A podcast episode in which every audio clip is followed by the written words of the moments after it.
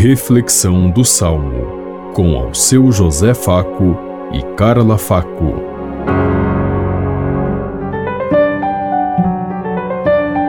Paz e bem a todos os ouvintes que estão em sintonia conosco neste dia, na meditação do Salmo 79.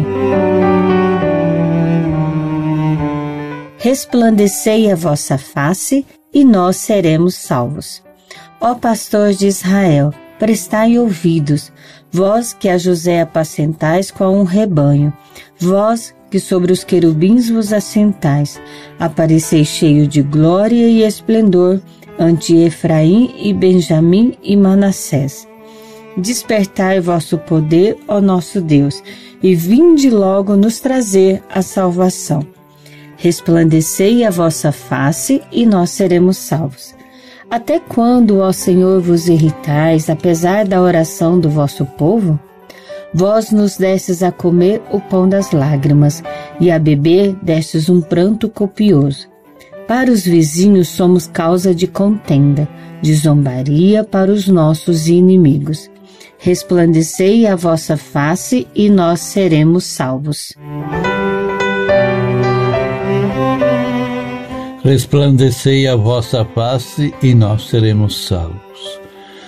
Tudo como Deus falou, se nós formos capazes de encontrar o rosto de Deus na sua criatura, se nós formos capazes de contemplar o rosto de Deus no nosso irmão, no nosso vizinho, em todos aqueles que convivem conosco no dia a dia, nós alcançaremos a salvação. Porque contemplar significa amar, servir, estar disponível para contribuir, para ajudar e para construir.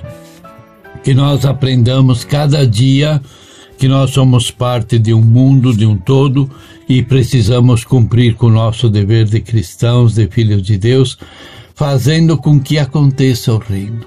Ser sensíveis aos problemas do mundo, da natureza e de tudo que existe. Se nós somos parte de um todo, nós estamos somos uma parte dessa engrenagem e se ela falhar, todo o projeto pode sentir seu, seu problemas, suas dificuldades.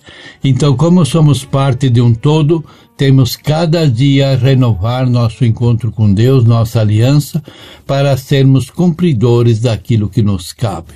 Pensemos em tudo isso enquanto lhes digo. Até amanhã, se Deus quiser. Amém.